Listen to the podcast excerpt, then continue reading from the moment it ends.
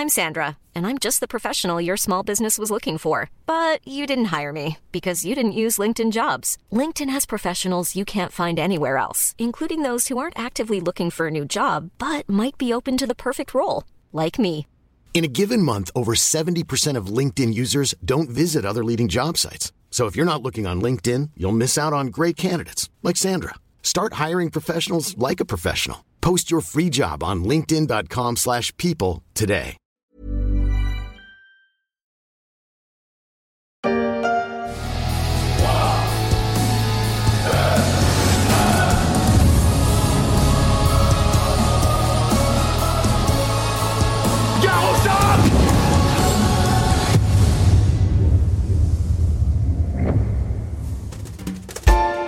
Gare au choc, hurle l'acteur principal de Snowpiercer. Dans cette dystopie climatique et sociale du sud-coréen Bong Joon-ho, on suit l'épopée claustrophobe d'une humanité embarquée de gré et de force dans un train qui traverse à toute blinde une planète glacée.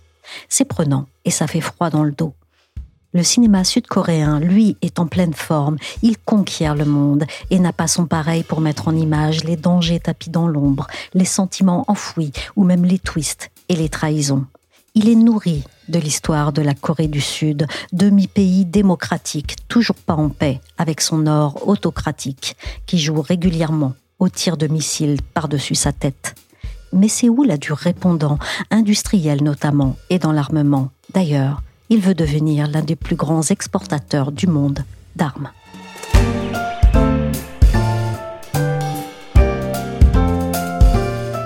Je suis Michel Varnet. Vous écoutez La Story, le podcast d'actualité des échos. On poursuit la série sur la course à l'armement avec un pays qui est un phénomène de réussite dans le secteur et qui croule sous les commandes depuis la guerre en Ukraine. La Corée du Sud. C'est une visite historique. Le président sud-coréen Yoon Suk-yeol a été accueilli à Tokyo ce jeudi par le premier ministre japonais Fumio Kishida. À cette occasion, les deux pays se sont rapprochés sur de nombreux dossiers, notamment diplomatiques et commerciaux, alors que leurs relations étaient brouillées depuis des années par des contentieux historiques. La réconciliation est en marche entre l'ancien colonisateur japonais et la Corée du Sud colonisée, comme on l'entend ici dans Euronews. Le rapprochement s'est encore solidifié autour de Joe Biden, qui a reçu les dirigeants des deux pays à Camp David le 18 août. Leur objectif commun, pour ne pas dire leurs ennemis, contrer les revendications maritimes illégales de la Chine ou pire les projets d'invasion de Taïwan et mieux surveiller les tirs de missiles de la Corée du Nord. Ce qui n'a pas manqué d'agacer Pékin.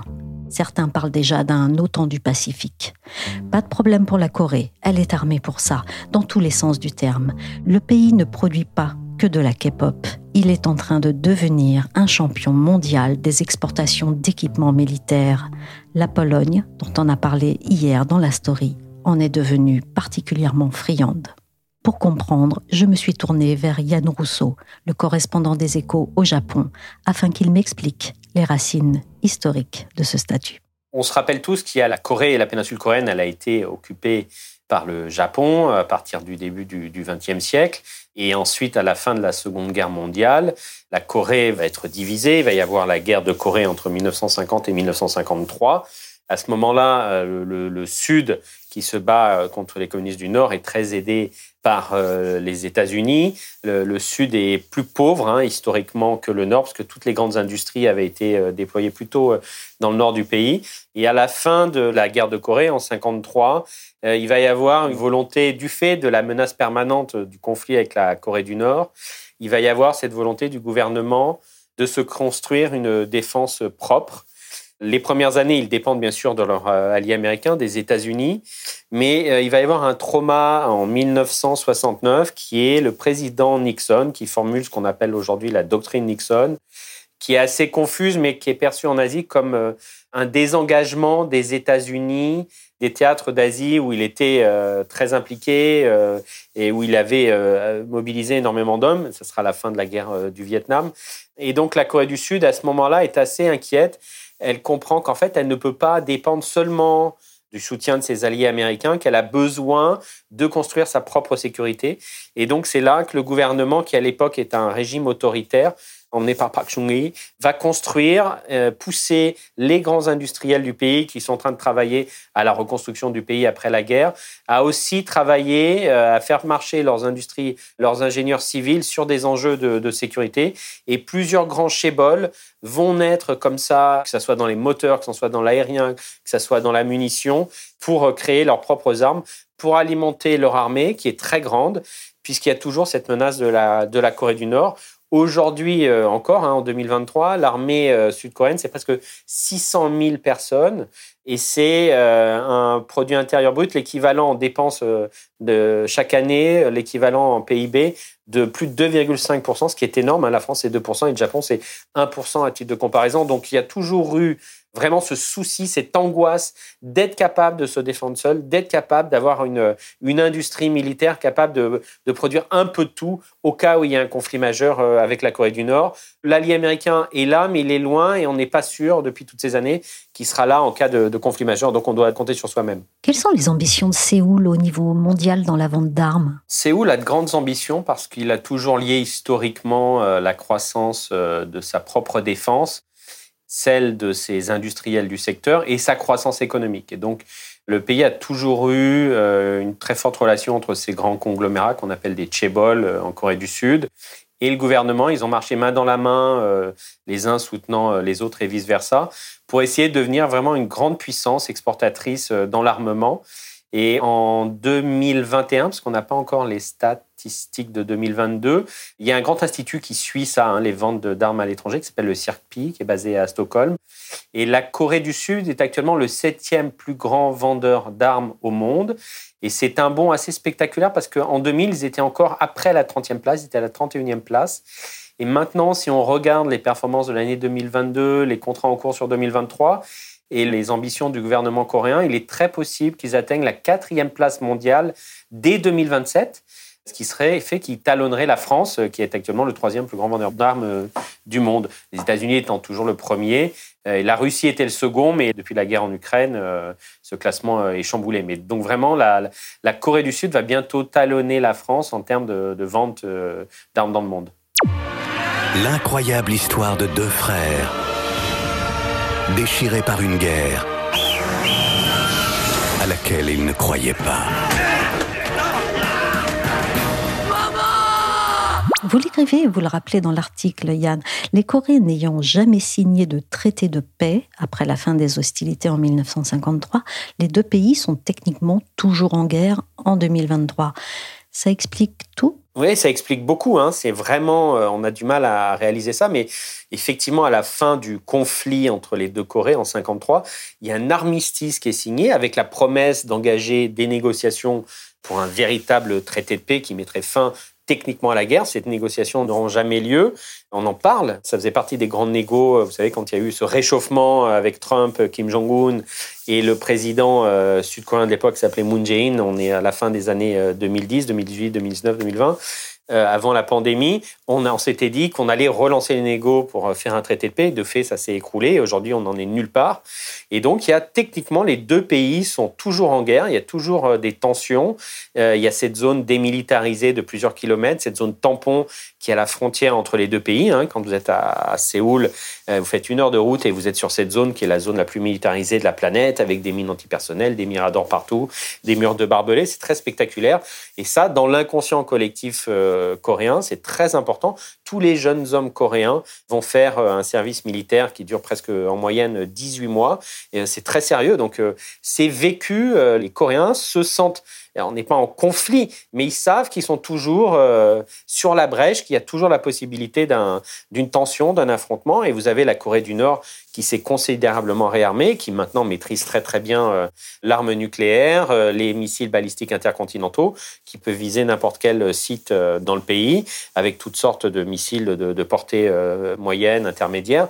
Et donc il y a cette menace permanente, et donc ça explique beaucoup effectivement ce besoin que ressent le pays de maîtriser toute la chaîne d'approvisionnement militaire et d'avoir une industrie complète. Et c'est cette situation particulière qui a fait naître les fleurons industriels de l'armement sud-coréen? Oui, vous avez plusieurs grands groupes euh, de bon niveau qui sont nés euh, tous à partir de cette époque, hein, euh, qui sont mis dans, le, dans la défense, notamment Aujourd'hui, le plus grand groupe de défense euh, sud-coréen s'appelle Hanwha, Hanwha Défense. Alors, c'est un grand conglomérat qui fait un peu de tout, mais qui a une branche défense très importante. Et c'est un groupe qui est né euh, fin 52 par euh, des jeunes ingénieurs qui travaillaient pour des groupes japonais à l'époque, quand le Japon avait colonisé la Corée, l'ensemble de la Corée, un hein, nord et sud, il n'y avait pas de séparation du temps de la colonie japonaise. Ils travaillaient dans une usine d'explosifs et comme il faut reconstruire euh, le pays, euh, les infrastructures ont été détruites pendant la guerre, les ponts, euh, les immeubles, il y a, il y a tout à refaire, les routes, les autoroutes, les ports. Et il y a besoin pour ça de maîtriser des explosifs pour euh, déblayer. Et donc ce groupe qui s'appelle Korea Explosive va être le premier euh, en Corée à avoir la recette de la, de la nitroglycérine. C'est le deuxième en Asie, hein, parce qu'il n'y avait que le Japon à l'époque qui maîtrisait la nitroglycérine. Et donc euh, comme ça, il va partir de la nitroglycérine pour le chantier de reconstruction du pays puis ensuite pour faire des munitions pour alimenter l'armée qui commence à se construire du fait de cette menace permanente de la Corée du Nord. Et aujourd'hui, Ranhua Défense est un énorme groupe euh, qui fait un peu de tout et qui est très présent et qui commence à exporter, euh, on va en parler, qui exporte énormément et qui est même en train d'ouvrir des usines d'armement euh, à l'étranger. Ils ouvrent là l'année prochaine une grande usine de fabrication d'obusiers, une espèce de tank qui lance des obus de 150 mm à Geelong, qui est en Australie. Donc vous avez plusieurs grands conglomérats qui sont nés comme ça. Vous en avez un dans les chantiers navals qui s'appelle DSME, qui fait des bateaux euh, classique hein, pour le commerce, mais qui fait aussi des bateaux pour l'armée, des frégates, euh, euh, qui a travaillé sur des sous-marins. Donc, dans chaque secteur, dans l'aérien, c'est un groupe qui s'appelle KAI, Korean Aerospace Industry, qui fait aussi maintenant des éléments pour l'aviation civile, mais qui fait aussi les jets d'entraînement et des, avions de chasse pour l'armée coréenne et qui exporte aussi beaucoup. Donc, dans chaque secteur, vous avez des conglomérats qui avaient des missions civiles et qui ont travaillé sur des enjeux de défense militaire avec d'importants budgets du fait de la demande de, l'armée nationale et du soutien du gouvernement qui demande des grosses commandes, hein, des, grosses, euh, des grosses productions. Donc, euh, du coup, voilà, dans chaque secteur, vous avez 4-5 euh, chez Bol, dans 4-5 conglomérats qui sont apparus avec des spécialités dans la défense.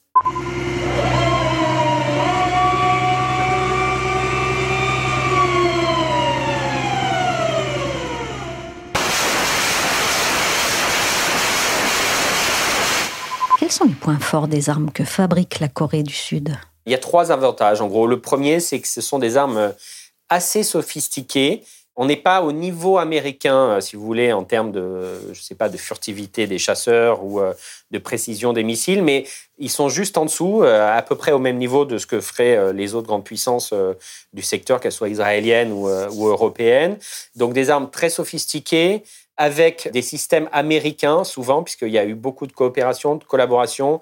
Il y a eu une période pendant la guerre du Vietnam où il y avait de la sous-traitance américaine euh, dans des industries, dans des usines euh, sud-coréennes pour alimenter euh, l'armée qui se battait au Vietnam, non loin de là. Donc il y a des savoir-faire qui restent. Aujourd'hui, il y a encore des accords. C'est un pays allié, donc la totalité des armes fabriquées en Corée du Sud sont au standard OTAN, c'est-à-dire que vous les recevez, vous n'avez pas à appliquer une surcouche de programmes, de software. Elles sont déjà aux normes pour pouvoir faire des échanges, des exercices militaires conjoints euh, avec des pays amis, des pays alliés. Donc, euh, ce côté sophistiqué et avantage américain, elles sont pas chères parce que, alors, elles sont, on n'a jamais les prix réels. Vous savez, les prix qui sont annoncés lors des grands contrats, c'est un prix d'affichage, hein, de, façade.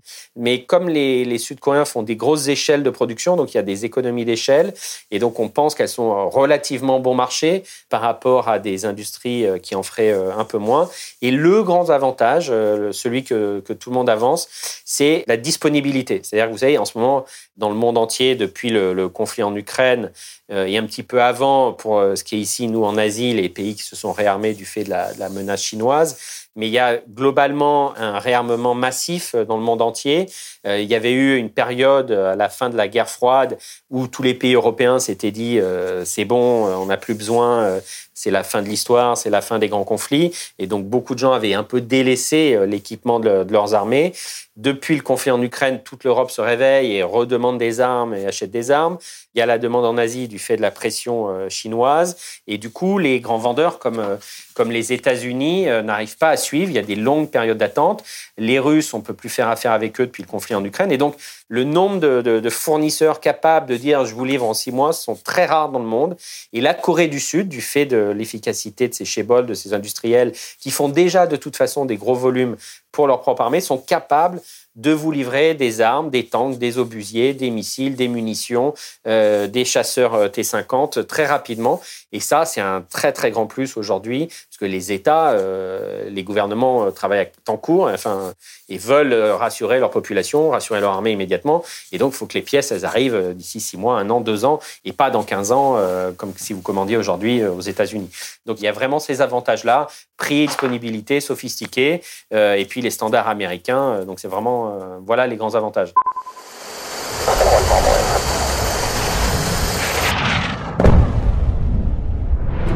On entend une vidéo de promotion pour les avions de chasse du sud-coréen KAI. C'est digne d'une super production et ça ferait presque rêver. Yann, quels sont les pays qui ont opté pour les équipements militaires de Corée du Sud et pourquoi? Alors historiquement, c'était euh, beaucoup les pays du Moyen-Orient et les pays d'Asie du Sud-Est Thaïlande, Philippines, Indonésie, Malaisie, un peu Singapour, et au Moyen-Orient, Émirats arabes unis, beaucoup. Donc, ils vendaient des systèmes à ces pays-là. L'Asie du Sud-Est, ça s'expliquait parce que donc on a cette pression permanente autour de la mer de Chine méridionale. Vous savez, c'est ce bras de mer, cette énorme mer qui longe les côtes euh, du Vietnam, qui est au sud de la Chine, qui longe le Vietnam, euh, euh, la Malaisie, le nord de l'Indonésie, les Philippines. Il y a des îlots dans ces îles et l'armée chinoise, depuis une quinzaine d'années, 20 ans même, progresse et conquiert ces îlots, les militarise, les transforme. C'est des îlots qui sont à fleur d'eau, hein, qui ne sont pas considérés en droit international d'ailleurs comme des îlots. Et la Chine donc s'approprie cet espace euh, maritime et ça inquiète énormément les pays voisins qui sont en conflit en différents euh, diplomatiques euh, et frontaliers avec la Chine. Hein. Il y a sept pays en, en différents permanents. Il y a énormément d'accrochages. Et cette tension chinoise, cette poussée chinoise, hein, qui veut la Chine voulant devenir la puissance régionale et chasser les États-Unis de la région, c'est la philosophie de fond de Pékin. Ça inquiète les pays qui se réarme sans jamais dire bien sûr que c'est contre la Chine parce que c'est un partenaire économique clé et souvent le premier partenaire économique. Donc on peut pas frontalement dire je le fais parce que j'ai peur de Pékin, mais globalement c'est ce qui se passe euh, avec tous ces pays. Et donc ces pays ont beaucoup acheté euh, depuis une dizaine d'années d'armement à la Corée du Sud.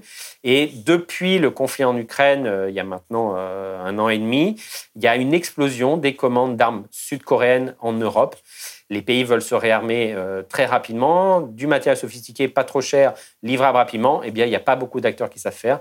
Et donc, c'est comme ça que la Corée du Sud est en train de gagner des parts de marché euh, gigantesques en Europe.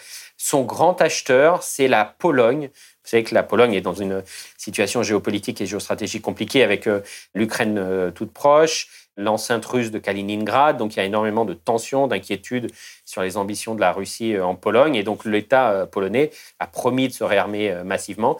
Et donc ils ont acheté sur les 18 derniers mois pour plus de 12 milliards d'euros d'armement à la Corée du Sud.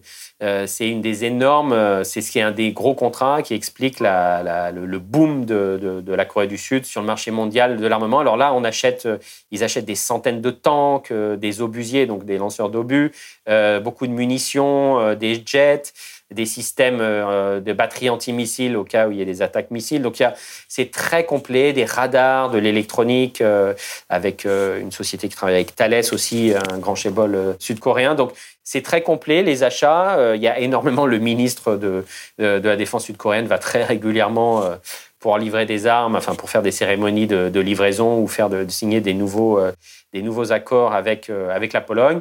Et la Corée du Sud, donc, qui croule sous les commandes, est assez généreuse en termes de transfert de technologie ou de coproduction. C'est-à-dire que les premiers 1000 euh, chars, vous allez les faire livrer de Corée du Sud pour faire tourner vos usines en Corée du Sud, mais les 1000 prochains, euh, vous les faites fabriquer en, en co-entreprise euh, localement, ce qui donne aussi un savoir-faire pour le futur, pour les groupes euh, qui sont clients de la Corée du Sud. C'est quelque chose que ne fait pas vraiment les États-Unis, par exemple, parce que tout le monde veut des armes américaines, donc ils ne se sentent pas le besoin de, faire de la coproduction ou d'accepter les transferts de technologie. La Corée du Sud le fait, elle dit qu'elle est sur des lignes de production tellement gigantesques que ça a un avantage coût pour elle et que ça lui permettrait, si elle-même elle avait demain un problème, que son pays était attaqué et que ses usines étaient attaquées, elle pourrait euh, faire venir ces équipements de, l'étranger. Donc, c'est, euh, il parle d'un accord euh, gagnant-gagnant. Donc, voilà. Donc, voilà les pays qui commandent beaucoup. Mais en Europe, vous avez aussi la Finlande qui a commandé, vous avez la Norvège qui a commandé, l'Italie, la marine britannique qui a commandé des ravitailleurs à DSME, le, le sud-coréen, le chantier naval sud-coréen spécialisé dans la défense. Donc, il y a beaucoup, beaucoup de commandes dans les pays européens aujourd'hui. Donc, Asie du Sud-Est, Moyen-Orient et Europe, c'est le gros des, pays euh, qui commandent. On a maintenant une trentaine de pays dans le monde qui ont euh, acheté des armes euh, à la Corée du Sud. Dans le contexte géopolitique actuel, c'est donc plutôt porteur économiquement pour la Corée du Sud, mais est-ce que c'est aussi compliqué diplomatiquement? C'est un des gros sujets. Pour l'instant, la Corée du Sud, elle, elle dit, moi, c'est du commerce tout ça. C'est-à-dire qu'elle dit, moi, c'est des opérations commerciales, je ne fais pas du tout de géopolitique, de géostratégie des pays me commandent des armes, je leur livre. Voilà, je suis pas là pour m'inscrire dans un camp euh, ou dans un autre. Sur l'Ukraine, la Corée du Sud est un des rares pays d'Asie à avoir condamné l'agression euh, russe, mais elle a pris soin pour l'instant de ne jamais envoyer directement d'armes à l'Ukraine. Ce qui se passe, c'est qu'elle va euh, envoyer des armes à des pays européens qui vont du coup pouvoir puiser dans leur stock pour aider l'Ukraine. Donc euh, par un jeu de, de vases communicants, l'Ukraine est aidée par la Corée du Sud, mais la Corée du Sud fait attention à ne jamais dire qu'elle envoie d'armes euh, directement. Bon, tout ça, c'est un peu des faux semblants. De fait, la Corée du Sud, enfin la, Russie voit très bien ce qui se passe. Elle est assez agacée avec euh, Séoul, au point que Poutine, il y a quelques semaines, a mis en garde la Corée du Sud en lui disant on surveille bien ce que vous faites avec l'Ukraine, parce que du coup, nous, euh, si vous venez à aider trop l'Ukraine, on pourrait se rapprocher de notre allié euh, nord-coréen et peut-être faire des accords militaires avec eux, peut-être ne, plus, ne plus faire de pression sur eux pour qu'ils arrêtent de développer leurs armes nucléaires. Donc il y a cette menace. Bon, tout le monde, euh, l'argument de on fait du commerce et pas de la géopolitique euh, ne tient pas vraiment, mais en façade, c'est toujours ce que dit la Corée du Sud, qui a le même problème d'ailleurs euh, diplomatiquement avec la Chine, parce que de fait, la Corée du Sud devient le premier équipementier, fournisseur des pays d'Asie du Sud-Est qui sont inquiets de la montée en puissance de la Chine. Donc la Chine peut s'agacer de cette relation Séoul avec euh, Jakarta, avec Manille, euh, avec Kuala Lumpur. Mais euh, bon, on est sur des pays souverains. La Chine n'a pas en théorie à se plaindre de ça. Mais bon, la Corée du Sud vraiment agace un peu par sa politique de, vente d'armes à l'étranger, Moscou et Pékin. Mais ces deux pays, même s'ils sont puissants, ne peuvent pas faire grand-chose. Et la Russie, de toute façon, en ce moment, elle a beaucoup d'autres problèmes à gérer que ça. Et ses ventes d'armes à l'étranger sont en train de s'effondrer à la Russie. Et voilà, il y a des parts de marché à prendre et euh, la Corée du Sud fonce. Merci à Yann Rousseau, correspondant des échos à Tokyo. La story s'est terminée pour aujourd'hui. Cet épisode a été réalisé par Willigan.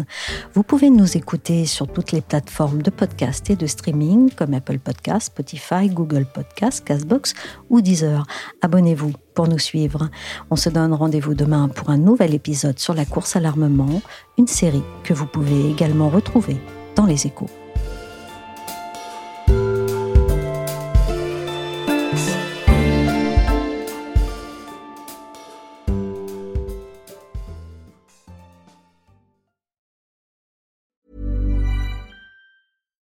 When you make decisions for your company, you look for the no-brainers. And if you have a lot of mailing to do, stamps.com is the ultimate no-brainer. It streamlines your processes to make your business more efficient, which makes you less busy. Mail checks, invoices, legal documents, and everything you need to keep your business running with stamps.com. Seamlessly connect with every major marketplace and shopping cart Schedule package pickups and see your cheapest and fastest shipping options from different carriers. With rates up to 89% off USPS and UPS rates. And with the Stamps.com mobile app, you can take care of mailing and shipping wherever you are. Make the same no brainer decision as over 1 million other businesses with Stamps.com. Sign up with Code PROGRAM for a four week trial plus free postage and a free digital scale. No long term commitments or contracts. That's stamps.com. Code Program.